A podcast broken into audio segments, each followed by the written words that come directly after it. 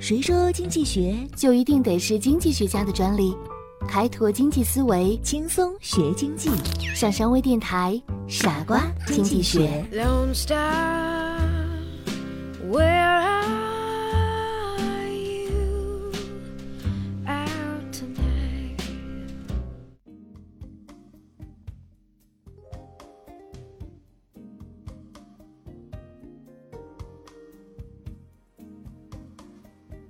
欢迎收听今天的傻瓜经济学，我是上山。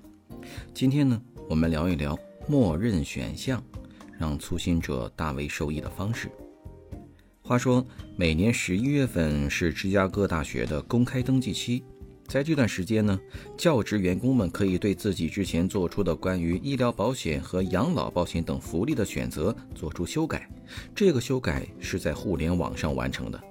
员工们会提前通过电子邮件收到一套资料，这套资料会对他们所面临的选择进行诠释，并指导他们如何登录网站，做出自己的选择。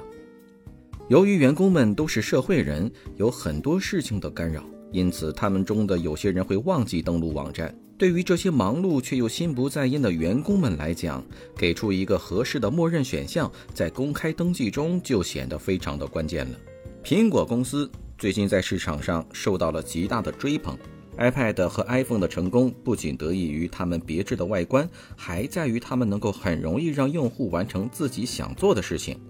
良好的系统环境受到了顾客们的青睐。惠普、微软许多成功的公司都曾经有过这样的做法，并因此而成为市场上的常青树。选择系统对于顾客的选择可以产生很大的影响。有时候，选择体系是高度可见的，消费者和员工能够被其深深地吸引。选择设计者可通过设计用户友好环境来大大提高人们的生活水平。只要多加留心，选择体系是能够造福人类的。假设有两种可选的情况，对于那些不主动选择的人，可以给出他们在去年的选项，否则他们便无从选择了。假如一名员工珍妮去年为自己的养老计划支付了一千美元，那么如果他在今年没有进行主动选择，网站系统给出的一种选择便是使他再次回到一千美元的默认选项；另外一种选择便是让他不支出一分钱，分别把这两种情况叫做保持原状和归零的选择。那么选择设计者应该如何在这两种默认选项之中做出选择呢？大多数的制度设计者会通过询问像珍妮一样情况的员工们的选择意愿而设定出默认选项。尽管这一方式无法确保形成一个明确的选择，但这当然要好过随机选择默认选项，或者对任何情况都将保持原状或归零作为默认选项。比如，完全可以认为大部分员工不愿意退出能够得到公司大力资助的医疗保险计划，因此对于医疗保险来讲。保持原状的默认选项，相对于归零选项来讲，变成了首选。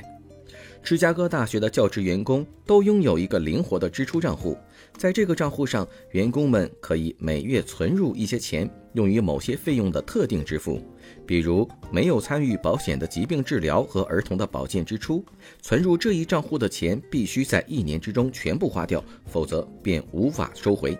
而每人每年的支出情况呢，都会有很大的不同。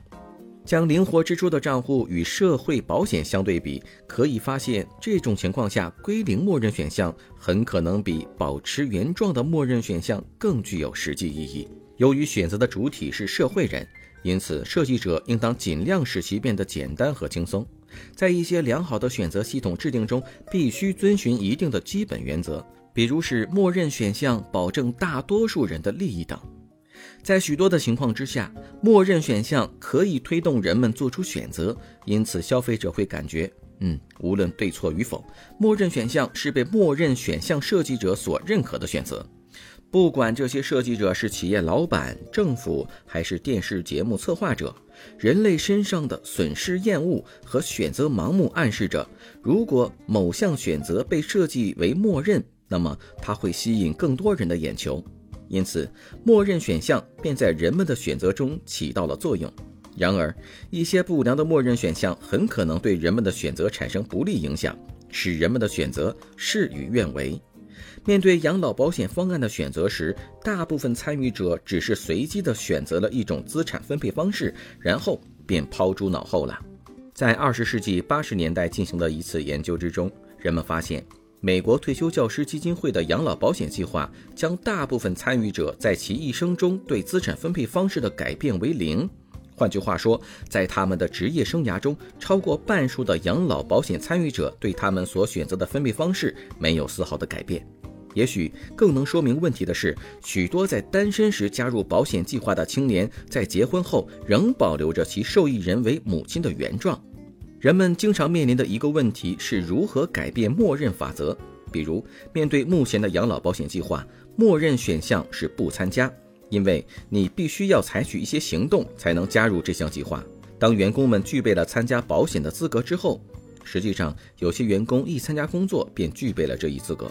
他们通常会收到一张需要填写的表格。那些希望加入保险计划的员工必须确定自己愿意为此付出多少钱，以及如何按照计划中提供的方案进行投资分配。不幸的是。对许多人来说，填表是一件痛苦的事情。许多人会因此而将表格扔到一边去。一个好的默认系统不仅可以用于克服员工的惰性，而且可以帮助他们最终做出自己实际上支持态度的选择。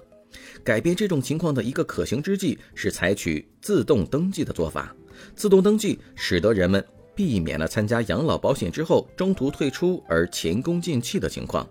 当采用自动登记系统之后，新员工参加养老保险计划的比例马上上升到了百分之九十，并在三十六个月之内增加到了百分之九十八。